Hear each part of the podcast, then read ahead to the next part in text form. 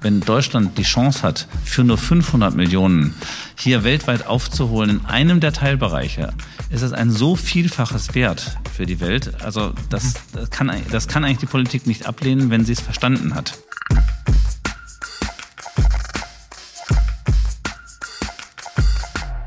Hallo und herzlich willkommen zum zweiten Teil unserer ersten Premieren-Doppelfolge von Zukunftszeichen Podcast. Wir beschäftigen uns in dieser Doppelfolge mit dem Thema künstliche Intelligenz. Mir gegenüber sitzt Carsten Kraus, ein ausgewiesener KI-Experte, mit dem ich in der ersten Folge unter anderem darüber gesprochen habe, was der Unterschied zwischen Deep Learning und Machine Learning ist, was künstliche Intelligenz überhaupt bedeutet und was wir hier in Zukunft alles sehen und erleben werden. Und nun im zweiten Teil werden wir konkret Konkret, was passiert in Heilbronn? Konkret, warum ist Europa so spannend, wenn wir über das Thema künstliche Intelligenz sprechen? Und ganz am Ende wird's richtig konkret. Da sprechen wir über reale Anwendungsfälle, reale Use Cases, die uns alle die künstliche Intelligenz näher und erlebbar machen. Es gibt äh, einen, einen Autor, Toby Walsh, äh, der äh, quasi prognostiziert, dass wenn wir in das Jahr 2062 gucken, dass dann die künstliche Intelligenz der menschlichen ebenbürtig sein wird.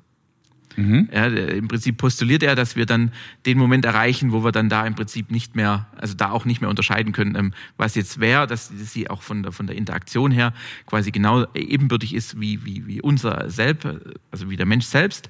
Ähm, wenn du, wenn man jetzt sowas hört, ähm, ist es Fiktion? Ist es äh, 20 62 sind jetzt auch doch äh, knapp 40 Jahre, die noch in die Zukunft mhm. gehen, erscheint mir jetzt persönlich ein bisschen lange, weil wir machen ja jetzt schon auch Wollte ich gerade sagen. also, das, weil das würde mich mhm. auch mal interessieren. Ja. Man liest ja viel, wenn man sich damit befasst und dann stolpert man über den einen oder anderen Autor. Aber wenn man dann so denkt, naja, jetzt, jetzt sind wir im Jahr 2022 und wenn jetzt nach 40 Jahren, also das suggeriert ja, dass wir jetzt tatsächlich ganz, ganz in den Anfangsjahren äh, der, der KI stecken, was vielleicht auch sein mag, aber die Technologie, der Fortschritt, der wird ja immer stärker exponentiell auch. Ähm, und deswegen, mhm. was, wenn du jetzt sagen würdest, 2062, da müssten wir doch eigentlich schon weiter sein, oder? Ich halte es für 90 Prozent wahrscheinlich, dass es deutlich vor. 2062 kommt meine ähm, 50 Prozent Prognose ist 2035, also viel, viel schneller in mhm. unserer nahen Zukunft. Also Vorsicht, es ist nicht so, dass ich sicher bin, dass 2035 das ersetzt ist, sondern da halte ich es für 50 Prozent wahrscheinlich, dass, äh, dass Maschinen, dass künstliche Intelligenzen alles denken können, was auch der Mensch denken kann. Und alles denken können heißt auch, die KI kann ein Liebesgedicht schreiben, was ein Mensch äh, nicht unterscheiden kann mhm. und auch das passende Liebes Liebesgedicht für den einen Menschen, nachdem sie vorher viel über den irgendwo gelesen und äh, Bilder von ihm gesehen hat und so weiter. Mhm. Ähm, also das halte ich für relativ wahrscheinlich, dass, dass solche Dinge in einer Größenordnung von 15 Jahren möglich sind. Mhm. Äh, relativ wahrscheinlich heißt 50 Prozent. ja, so, genau. Immer so, Disclaimer. Es, es, es, gibt, ja. es gibt auch immer noch ein, eine kleine Wahrscheinlichkeit, dass äh, es auch gar nicht passieren wird, dass es doch noch irgendwelche Durchbrüche gibt, die man noch nicht verstanden hat, warum Menschen gar nicht, also menschliches Denken gar nicht ersetzt werden kann. Mhm. Ich halte es aber für ziemlich gering, diese Wahrscheinlichkeit. Mhm. Und die wichtige Frage ist jetzt natürlich, was machen wir Menschen damit? Ähm, weil die Zeit so kurz erscheint äh, und man jetzt die heutige Zeit sich anguckt, denkt man halt, das kann ja niemals sein. Aber ungefähr das hat Kodak im Jahr 2000 auch gedacht. weil ich gerade vorher die, die ja, Digitalkameras ja, die erwähnt habe. Ja. So. Äh, und äh, das, da, damals haben halt auch die ganzen ernsthaften Fotografen haben, haben gesagt, na, tolle Spielerei, bestimmt toll für die Hobbyisten, die da unterwegs dann, ähm, wenn das mal besser wird, dann kann man auch mal ein Urlaubsfoto damit schießen. Und dann zack war es da und äh, innerhalb von wenigen Jahren gab es plötzlich für analoge Fotografie keinen wirklichen Raum mehr. Mhm. Ähm, und das haben wir auch an einigen anderen Stellen erlebt, dass, dass Sachen ersetzt wurden. Also man hat jetzt keine Glühbirnen mehr, die neu gebaut werden. Ähm, und das, äh, und das, solche Sachen geschehen dann plötzlich innerhalb weniger Jahre. Nur weil das so fundamental ist bei der KI, kann man sich es eben gar nicht vorstellen, weil es eben dann damit ähm, ja an quasi allen Stellen, wo Menschen jetzt denken müssen, äh, dann auch eine Möglichkeit gibt, dass Maschinen diese Aufgaben übernehmen. Mhm. Und äh, ich halte es für sehr wichtig, dass die Gesellschaft damit sich auseinandersetzt. Ich halte es andererseits für sehr wichtig, dass wir dafür jetzt nicht zu viel Angst haben, weil ich persönlich nicht glaube, dass die KI böswillig oder dass KIs böswillig sind, wenn nicht Menschen sie dazu treiben. Mhm. Und wenn es darum geht, dass Menschen sie dazu treiben können, dann ist es vor allem wichtig, dass wir als Europa damit mithalten können. also, ja. ähm, und, äh, und dass nicht, äh, dass nicht andere, andere böse Menschen etwas Böses damit tun können. Weil das ist natürlich, wenn man, wenn wir jetzt über solche Szenarien diskutieren, und da macht sich der Mensch ja auch oftmals leicht. Man, man spielt dann immer mit den Ängsten. Also man mhm. ist gar nicht so sehr, dass wir chancenorientiert in die Zukunft gehen. Das ist mhm. vielleicht auch so ein ein europäisches oder ein deutsches Ding, dass wir immer eher mit den Ängsten uns konfrontiert sehen als mit den Chancen. Mhm. Ne? Also wenn du jetzt sagst, ähm, es ist möglich, dass quasi Prozesse, verschiedene Dinge eben auch dann Maschinen eben tun können, mhm. dann sehen wir jetzt nicht die Chance, dass quasi der Mensch dann etwas anderes Wertstiftendes tun kann ähm, und da quasi auch die Freiheiten dann hat, sondern wir sehen die Ängste, der ersetzt mich, ich werde arbeitslos, ähm, ich habe dann keinen Job mehr und was mache ich denn dann mhm. mit meinem Leben? Ne? Und daran angeschlossen vielleicht auch eine spannende Frage, die mich auch immer umtreibt, ist, wenn man jetzt in die Zukunft guckt, wie viel Mensch und wie viel Technologie steckt in der Zukunft? Also wenn man da quasi sagt, ich hoffe, dass, dass, dass fast nur Mensch in der Zukunft steckt, weil wir, wir Menschen sollten die Zukunft darauf optimieren, dass sie für uns Menschen gut ist. Mhm. Und das gilt in allen Bereichen, ja, eben auch in der KI. Also jetzt nicht rücksichtslos, dass man, aber, aber eben schon so, dass wir, also wir wollen auch, dass die Umwelt gut erhalten bleibt, damit es uns Menschen in der Zukunft in einer schönen Umwelt besser geht. Mhm. Und was die KI betrifft, sollten wir auch zusehen, dass wir die KI so gestalten. Und jetzt ist das Problem, dass wir natürlich in unserer Gesellschaft Antriebe einzelner Leute haben, die dann eventuell der Allgemeinheit entgegenstehen. Und äh, ob das ähm, Adam Smith-Paradigma der unsichtbaren Hand hier unbedingt greifen muss, weiß ich nicht, weil das, also er hat ja auch gesagt, Adam Smith, dass Monopole ähm, diese unsichtbare Hand eben auch verhindern können. Also dass die, also die unsichtbare Hand ist, um das noch mal kurz zu erklären, dass Adam Smith war ein, ein Wirtschaftstheoretiker, ich glaube im 18. Jahrhundert, äh, der so die Grundlage gelegt hat für, für unsere Marktwirtschaft. Äh, und äh, was die Marktwirtschaft verhindert, sind Monopole.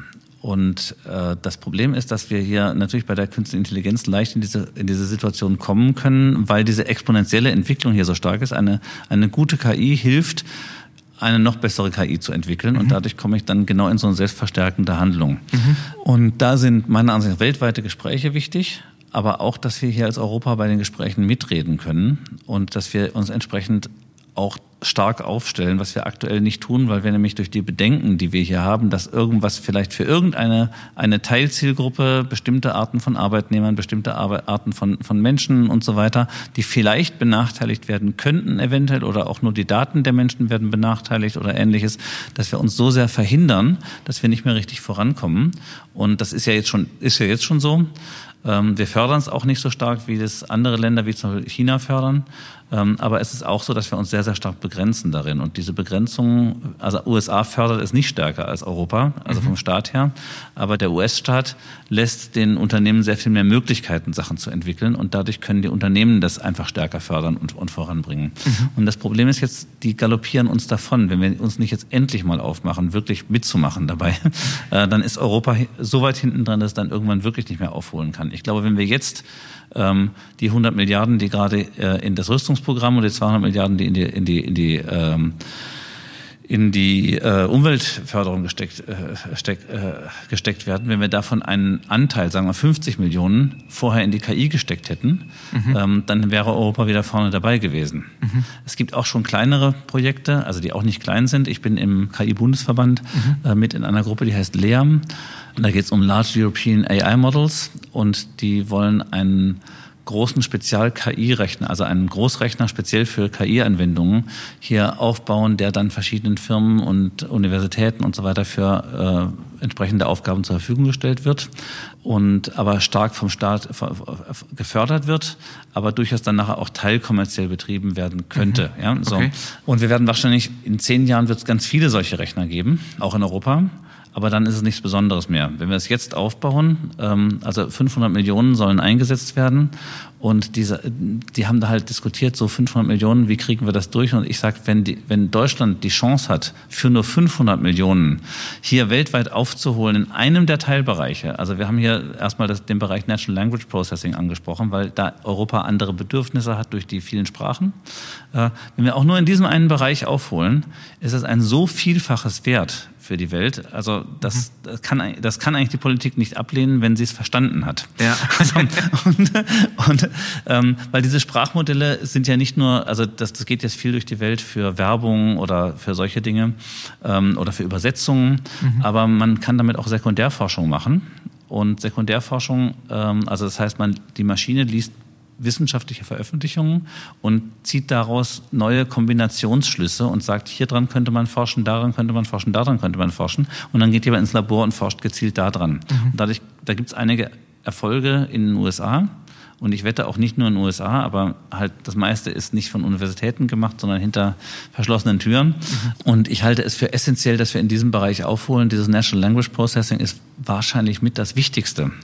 Ähm, also noch wichtiger als Computer Vision. Mhm. Also Bild, Bilderkennung, ja. ja.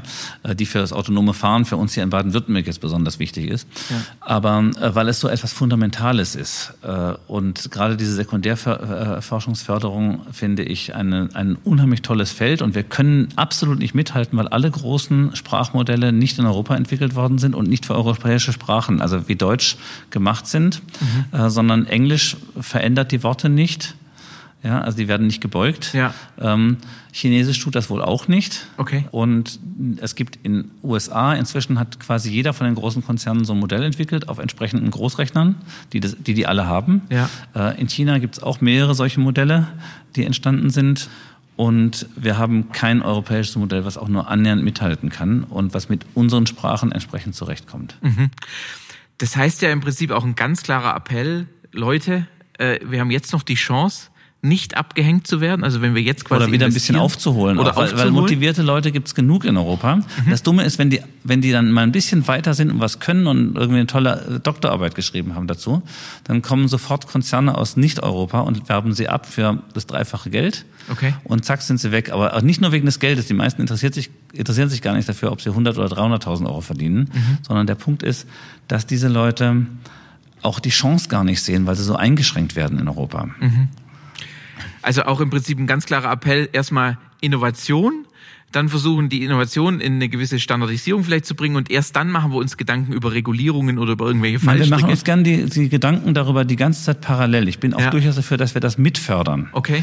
Aber wir dürfen nicht sagen, wir müssen erst alles regulieren und dann fangen dann, wir an zu forschen. Okay. Hab ich, das habe ich jetzt verstanden. Mhm. Und äh, weil jetzt möchte ich auch so den Bogen, wir sprechen nachher vielleicht auch noch mal ein bisschen über Europa, aber jetzt möchte ich gerne einen, einen ganz regionalen mhm. Bogen nach Baden-Württemberg Wunderbar, schlagen. ja gerne. Ja, jetzt äh, kriegen wir so ein bisschen die mhm. Kurve, ähm, mhm. weil wir sitzen ja jetzt hier im, im Land der Tüftler und Denker mhm. ähm, und jetzt sind wir als Heilbronner auch so ein bisschen lokalpatriotisch, weil wir ja im Endeffekt, gerade was du sagst, äh, im Bereich KI auch jetzt die Möglichkeit haben, hier ein bisschen was aufzuholen und auch ein wenig äh, so ein kleiner Leuchtturm auch innerhalb Baden-Württembergs oder vielleicht sogar innerhalb Deutschlands, Europas zu werden, wer weiß. Mhm. Ähm, weil Heilbronn ähm, vor wenigen Monaten den Zuschlag bekommen hat für den Wettbewerb ähm, des KI-Innovationspark, der mhm. ausgeschrieben wurde vom Land Baden-Württemberg. Ähm, jetzt bist du natürlich als KI-Experte nicht nur interessierter ähm, sag ich mal, Zuschauer gewesen, sondern du warst ja im Prinzip auch von Anfang an mit dabei. Das heißt, du wurdest eingeladen, mhm. hier mitzuwirken, mhm. dein Expertenwissen einzubringen. Also auch da muss man ja sagen, Hut ab ans Land, dass sie nicht erstmal ähm, das selber gewurstelt haben, wie man schwäbisch sagt, sondern dass sich tatsächlich auch die Experten mit an die Seite geholt haben. Und da würde mich natürlich mal so ein Einblick interessieren. Also vielleicht, was sind die Hintergründe? Was, was habt ihr als Experten beitragen können? Ähm, in welcher Form ähm, wurde das Ganze dann gestaltet? Also wenn du da vielleicht einfach so ein bisschen einen Einblick geben kannst, ähm, was deine Rolle vielleicht auch war und wie du hier die Chance hattest, dein Expertenwissen einzubringen. Also das war am Anfang so eine Runde, wo 30 Experten aus Baden-Württemberg eingeladen wurden. Die meisten waren aus Großunternehmen, aber es gab eben auch ein paar Leute wie mich, die aus kleinen Unternehmen oder als, als, als freie Experten da drin waren in der Runde. Ähm, und dann wurden wir alle in verschiedenen Situationen nochmal einzeln zu Sachen befragt. Also ich kann das nicht sagen, dass das, dass das so, so, so was ist, was, wo ich weiß, wie es bei allen anderen war. Ich wette, mhm. das, wette, dass die Leute von Porsche ganz anders befragt wurden, wahrscheinlich viel mehr als ich nachher. Aber in dieser ersten Runde, die, wo, ich, wo ich dabei war, ähm, gab es einfach mal Diskussionen grundsätzlich darüber, was halten Sie davon, wie, wie viel würde das bringen fürs Land und so weiter. Ähm, und äh, also ich halte es für ganz großartig, dass wir das machen in Baden-Württemberg. Ähm, ich habe mir ein noch höheres Budget gewünscht, aber ich freue mich trotzdem sehr, dass es schon mal aufgestockt wurde. Also es ist jetzt, ähm, sagen wir, auf einem Niveau, wo man anfangen kann, was zu machen. Ähm, und äh, das, äh, das ist ein, ist ein sehr guter Anfang und Baden-Württemberg geht da in die richtige Richtung. Mhm. Und dann äh, muss ich auch Heilbronn beglückwünschen. Ich glaube, das wird hier sehr viel für die Region nochmal beitragen, wobei die Region ohnehin schon ganz tolle Sachen macht. Und das ist, glaube ich, der Dieter Schwarz Stiftung sehr viel zu, äh, zu verdanken, die auch äh, hier für die Hochschule sehr viel getan hat ähm, und auch äh, einen tollen Makerspace aufgemacht hat, die Experimenta und alle möglichen anderen Dinge. Äh, Heilbronn positioniert sich gerade ganz wunderbar auf dem Weg zur Zukunft. Mhm. Äh, und also ich habe vorher mit Heilbronn nicht viel zu tun gehabt und jetzt bin ich halt ab und zu hier. und und, äh, und ähm, mal sehen, also vielleicht ziehe ich auch die eine, eine oder andere Firma dann, dann hierher um oder gründe hier neue Sachen, je nachdem, wie sich das entwickelt. Das Zentrum für angewandte KI äh, ist ja noch nicht da, sondern es wird gerade gebaut. Ja. ja. Aber ich gehe davon aus, dass das ganz toll wird und freue mich da auch sehr drauf und finde es ganz toll, dass sowas jetzt in Baden-Württemberg entstanden ist und, äh, und Heilbronn ist auch ein sehr guter Standort dafür. ja, ja ich, äh, also wenn es jetzt in Pforzheim gewesen wäre, hätte ich mich vielleicht noch mehr gefreut, aber, aber ich bin auch nicht so lokalpatriotisch, sondern ich finde, dass man muss das etwas, etwas übergreifender sehen und finde es ganz klasse, was hier in der Region geschieht. Mhm. Also auch nicht nur diese, dieser KI-Teil, sondern auch der ganze andere Teil. Da denkt jemand mit, also auch wieder ein Unternehmer, der sich, der sich der äh, Gesellschaft äh, ein bisschen, an die Gesellschaft was zurückgeben möchte, der natürlich ähm, auch sehr viel mehr Möglichkeiten hat als ich als Unternehmer und, und, äh, und der sich wirklich überlegt, was ist denn wirklich wichtig für die Zukunft? Und KI ist wirklich wichtig für die Zukunft. Mhm. Ich glaube, was auch noch spannend ist an der Stelle, wenn wir da kurz drüber diskutieren wollen, ist, das hattest du vorher auch gesagt, ähm, dass du gesagt hast, die künstliche Intelligenz alleine ähm, macht es noch nicht aus, sondern wir müssen die quasi auch die, die Schnittstellen, wo die künstliche Intelligenz beispielsweise ein Auto lenkt. Ich glaube, das ist auch das Spannende, was wir hier ja auch haben, ist, dass wir ähm, jetzt mit den Initiativen wie beispielsweise der, der Entwicklerschule ähm, der ähm, École 42, ähm, also die, die, die School 42, wie es in Neudeutsch heißt, ähm, ja im Prinzip auch eine Entwicklergeneration heran mhm. äh, jetzt entwickeln, die dann im Prinzip auch die, diese Dinge in die Anwendung bringen können, dass man im Prinzip auch diese Querschnitte, also das, äh, wir haben ja verschiedene technologische Entwicklungen. KI ist mit Sicherheit eine der spannendsten, die wir haben und eine der wegweisendsten für die Zukunft. Aber wenn man das Ganze dann kombiniert, beispielsweise mit äh, dezentralen Infrastrukturen auf Blockchain-Basis oder ähnliches, mhm. also dann entsteht ja wirklich, ähm, dann ist ja richtig Musik drin, weil wir dann ja auch ähm, von der Technologie her die Kombination äh, viel Potenzial ausschöpfen.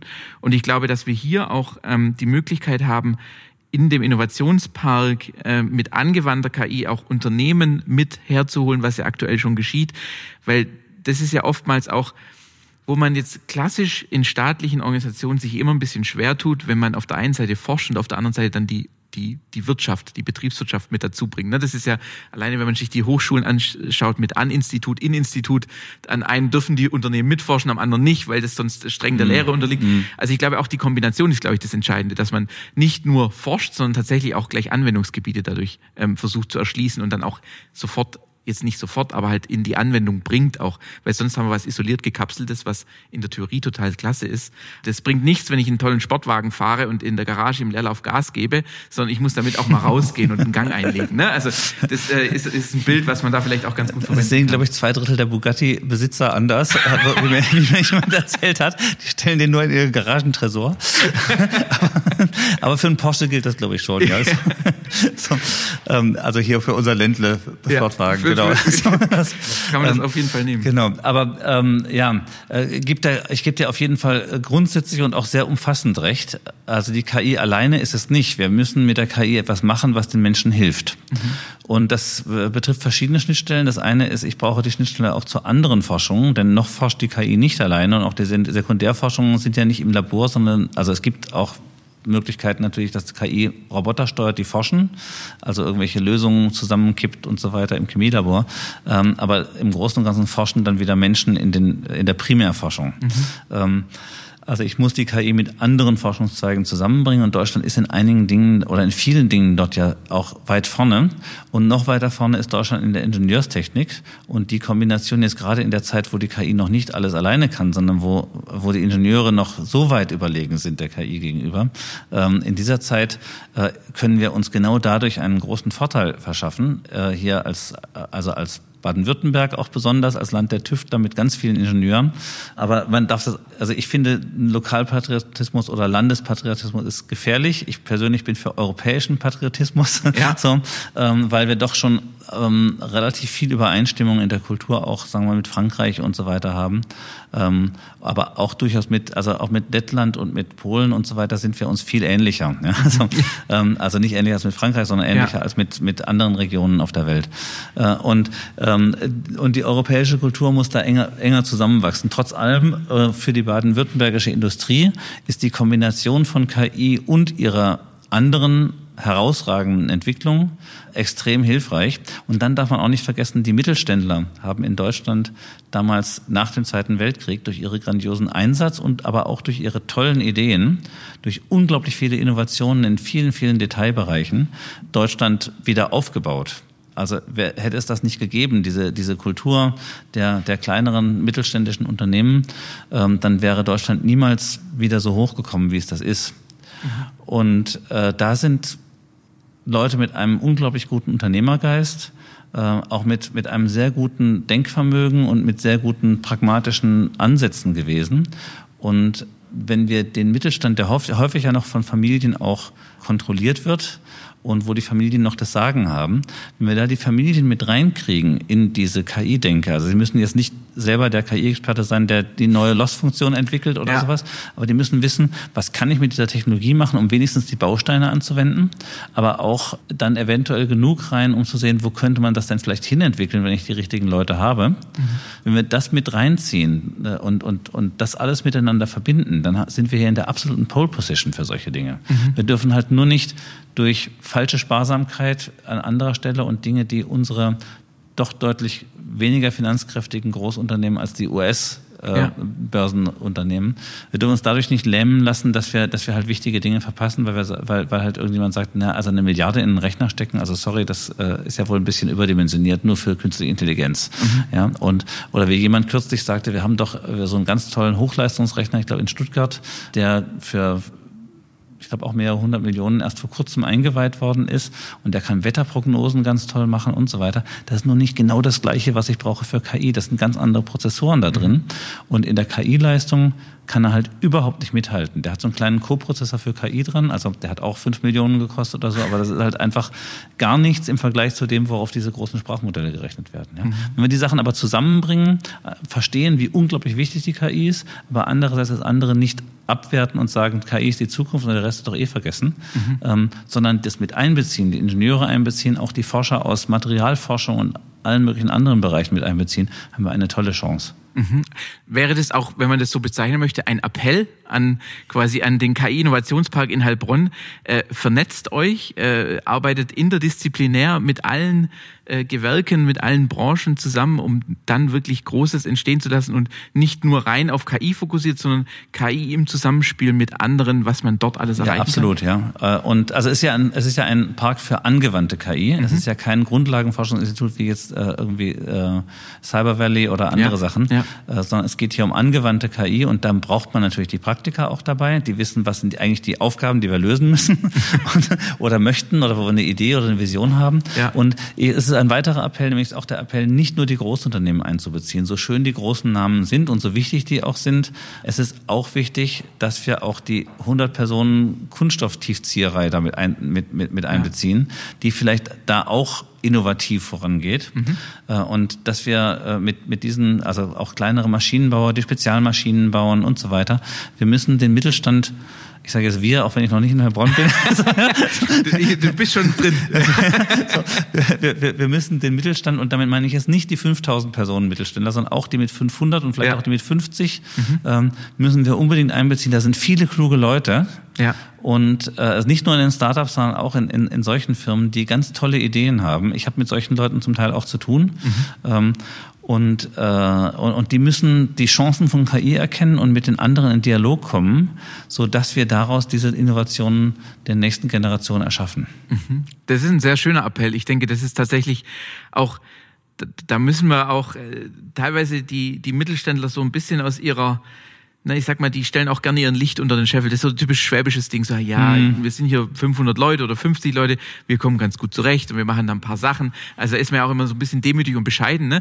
Und da auch so, äh, auch den Mut und die Offenheit zu fördern. Ich glaube, das ist tatsächlich auch eine Aufgabe, die hier in Baden-Württemberg vielleicht spezieller als in anderen, aber wo wir ja sehr stark ingenieursgeprägt von früher, so quasi ich darf meine Innovation nicht mit meinem Wettbewerb teilen, weil ich da jetzt lange dran geforscht habe. Also auch, dass man sich dahin öffnet, also dass man mhm. dort auch teilt, gemeinsam an etwas arbeitet und auch als äh, kleines Unternehmen nicht die Scheu hat, sich mit zu beteiligen, sondern auch sich als Teil eines Großen, eines Ganzen sieht. Ähm, ich denke, das ist tatsächlich auch eine Aufgabe und das ist auch ein schöner Appell, dass man sagt, hey Leute, kommt, äh, schaut in dem äh, Park für angewandte KI vorbei, äh, bringt eure Use Cases mit, bringt eure Ideen mit und dann können wir gemeinsam tatsächlich Baden-Württemberg, Deutschland, aber wie du sagst, der europäische Gedanke, dass Europa mehr als eine Währungsunion ist, mhm, sondern dass man ja. wirklich sagt, Leute, wir haben eine Kultur und wenn wir gemeinsam hier vorangehen, wir haben Hotspots, die gibt's überall, mhm. ganz klar, aber nur gemeinschaftlich schaffen wir es im Wettbewerb, mhm. wenn man mhm. das so nennen möchte, mhm. mit den USA, mit, den, mit dem mhm. asiatischen Raum eben mitzuhalten. Ich denke, das ist ja. ein wichtiger Punkt.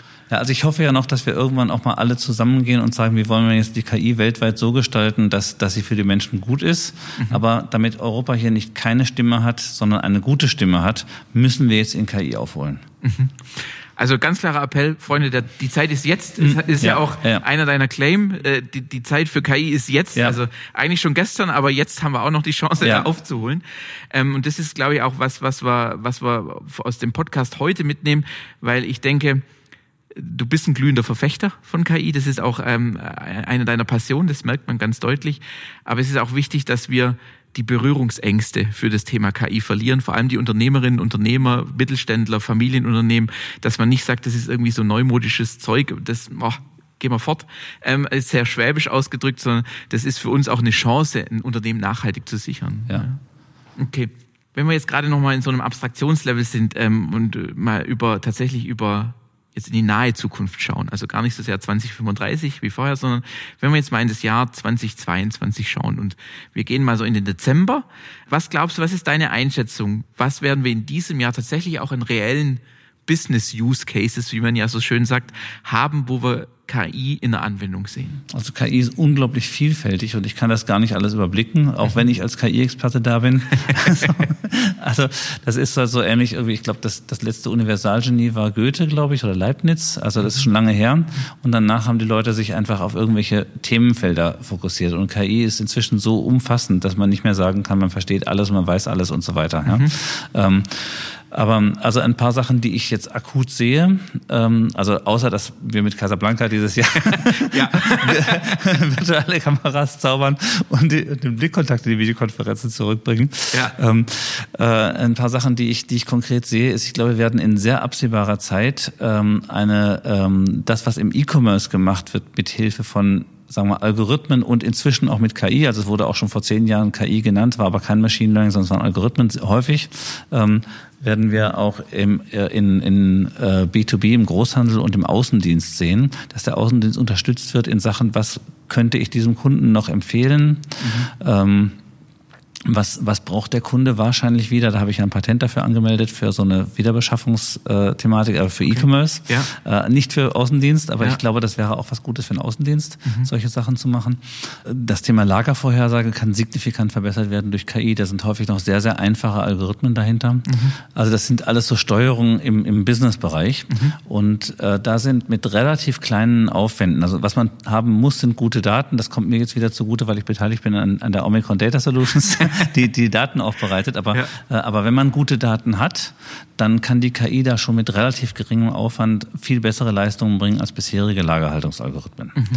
Also das ist so eine Sache, die ich, die ich in sehr absehbarer Zeit sehe. Ähm, ein verwandter Bereich, der baut auf, sagen wir, häufig ähnlichen Algorithmen auf. Es kommen ein paar Erkenner dazu, äh, ist der, dieser Predictive Maintenance Bereich. Da wurde auch schon seit einigen Jahren davon geredet. Dann gab es ein paar Fälle, wo es gut lief und dann gab es ein paar Fälle, wo es nichts gebracht hat und dann waren die Leute alle wieder, ja, taugt ja doch nichts. Mhm. Ähm, aber das ist halt nicht so, das ist ja immer so, wenn die Technologien kommen, dann haben die am Anfang so einen Overhype und dann werden sie für viele Sachen eingesetzt, wo sie gar nicht, also zumindest mhm. noch nicht perfekt dafür sind. Ja. Nachdem einer es irgendwie ganz toll hingekriegt hat, denken alle, ich habe doch so was ähnliches, aber es ist gar nicht so ähnlich. Ja. So. Und nach einiger Zeit kommt es dann, aber wird es dann besser. und dann geht es wieder richtig aufwärts. Damals, als ich mit Factfinder angefangen habe, äh, im Jahr 2001, haben die Leute gesagt, was machst du? Internet? Bist du bescheuert? da ist doch gerade die Börse geplatzt. Ja, ja. so. Und ich habe gesagt, also äh, die, die Firmen waren alle überbewertet, aber dass dieser Trend kommt, da bin ich ganz sicher. Mhm. Und ich habe damals auch gesagt, als der, als der Hype noch lief, habe ich gesagt, ähm, so Firmen wie Amazon und so weiter, die sind alle so bewertet, als würden sie Weltmarktführer.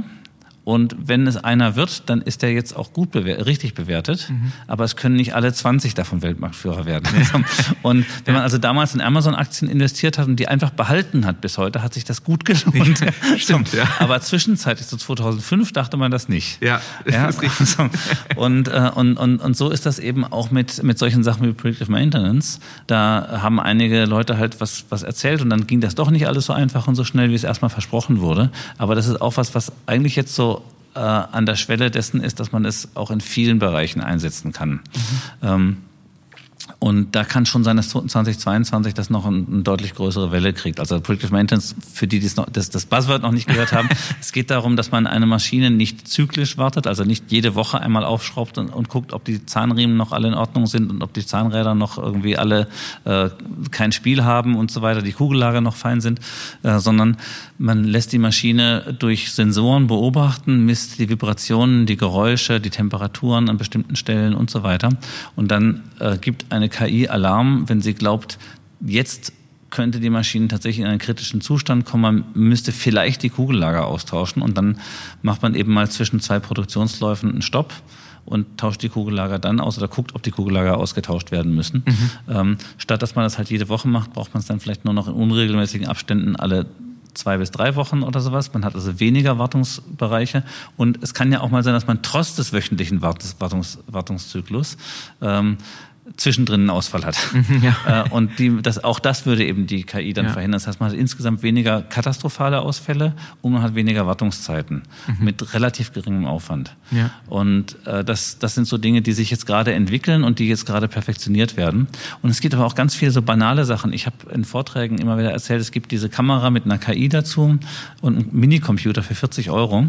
Äh, die guckt auf die Glastür äh, zur Terrasse hin im, im Einfamilienhäuschen. Schwäbisch. Äh, und guckt, sitzt die Katze davor. Und wenn die Katze davor sitzt, dann schickt sie eine SMS, lass die Katze rein. So. Okay. So, und das, ob man das nun machen will, weiß ich nicht. Aber das gleiche Ding kann man genauso in der Fabrikhalle machen und kann sagen, ist irgendwo eine Ölspur, äh, ist die Fluchttür zugestellt? Mhm. Ähm, sind Corona-mäßig vielleicht zu viele Menschen zu nah? Ich brauche dazu keine Gesichtserkennung machen, ja. die jetzt datenschutzrechtlich kritisch wäre, sondern ich muss nur sagen, sind da zu viele Gesichter zu nah beieinander zum Beispiel? Ja. Ähm, ohne Maske kann, kann man auch feststellen. Ja. ja. Ähm, und so kann man einige Dinge mit relativ einfacher KI machen. Äh, also dieses umzutrainieren von, von, von Katze erkennen auf was anderes ist ein braucht man ein bisschen Erfahrung dazu. Ist aber auch kein, kein Riesenhexenwerk. So ein Bastler, der solche Sachen, der Sachen macht, der hat, äh, der hat das anderes trainiert, das hat er selber trainiert, hatte vorher keine Ahnung davon. Ist auch eineinhalb, zwei Jahre, eher zwei Jahre her, war noch vor Corona, der hat geguckt, ob die Katze, wenn sie durch die Katzeklappe rein will, eine Maus im Mund hat. Und wenn sie eine Maus im Mund hat, dann darf die, geht die Katzenklappe nicht auf. Okay. und, ja. so. und das sind Sachen, die kann man für ein paar hundert Euro bauen und das ja. kostet dann eine gewisse Zeit. Man braucht genügend Bilder in guter Qualität von der Katze mit Maus und ohne Maus. Ja. Und, und, und das mit Maus ist wahrscheinlich schwieriger, aber wenn die Katze sehr nervig ist und fast jede Nacht eine Maus bringt, findet man vielleicht auch viele wieder, ja, viele stimmt. Bilder mit Maus. Ja. und, und, dann kommen natürlich die ganzen Sachen, wie ich vorhin gesagt habe, dazu. Man muss trotzdem noch die Katzenklappe steuern. Man muss die also mit dem Magneten zuhalten oder mhm. auf, aufgehen lassen. Äh, man muss eine Kamera haben, die bei Nacht das gut genug erkennt und, und die muss auch irgendwie bei Regen noch durchhalten und so. Also das ist die Innovation im Ganzen braucht nicht nur die KI. Aber so Sachen kann man in der Fabrikhalle halt auch machen. Und zwar mit relativ geringem Aufwand. Und da wird es noch tausend Anwendungen von sowas geben. Ähm, und wir werden uns überraschen lassen, was alles kommt. Ja. Ich denke, das ist jetzt auch äh, ein, ein schönes Schlusswort. Wir werden uns überraschen lassen, was alles kommt, weil wir nicht alles vorhersagen können. Genau. Ähm, trotz ist, KI. trotz KI, genau. Das äh, spannt jetzt den, den, Bogen zum Ende hin. Ich darf mich bei dir ganz herzlich bedanken für die Reise. Ähm, zum einen äh, durch deine unternehmerische Karriere, dein Leben, ähm, aber auch zu, die Reise durch die KI, dass du uns abgeholt hast, dass du uns mitgenommen hast, dass du jetzt auch äh, mal Anwendungsbeispiele genannt hast, die du jetzt auch dieses Jahr oder oder in naher Zukunft eben auch umgesetzt siehst. Ich äh, danke für die Offenheit, für die Erklärungen, für die Abstraktion, das Entmystifizieren, wie ich immer so schön sage, ähm, des ganzen Themas und bin gespannt, was wir in Heilbronn erleben werden mit dem KI-Park, was wir aber auch insgesamt erleben werden mit der KI im B2B, B2C-Bereich, wie auch immer. Und ich bin gespannt, ähm, ob wir uns vielleicht an anderer Stelle nochmal zu dem Thema unterhalten und dann die ein oder andere Neuigkeit nochmal diskutieren können. Danke, Daniel, sehr gerne.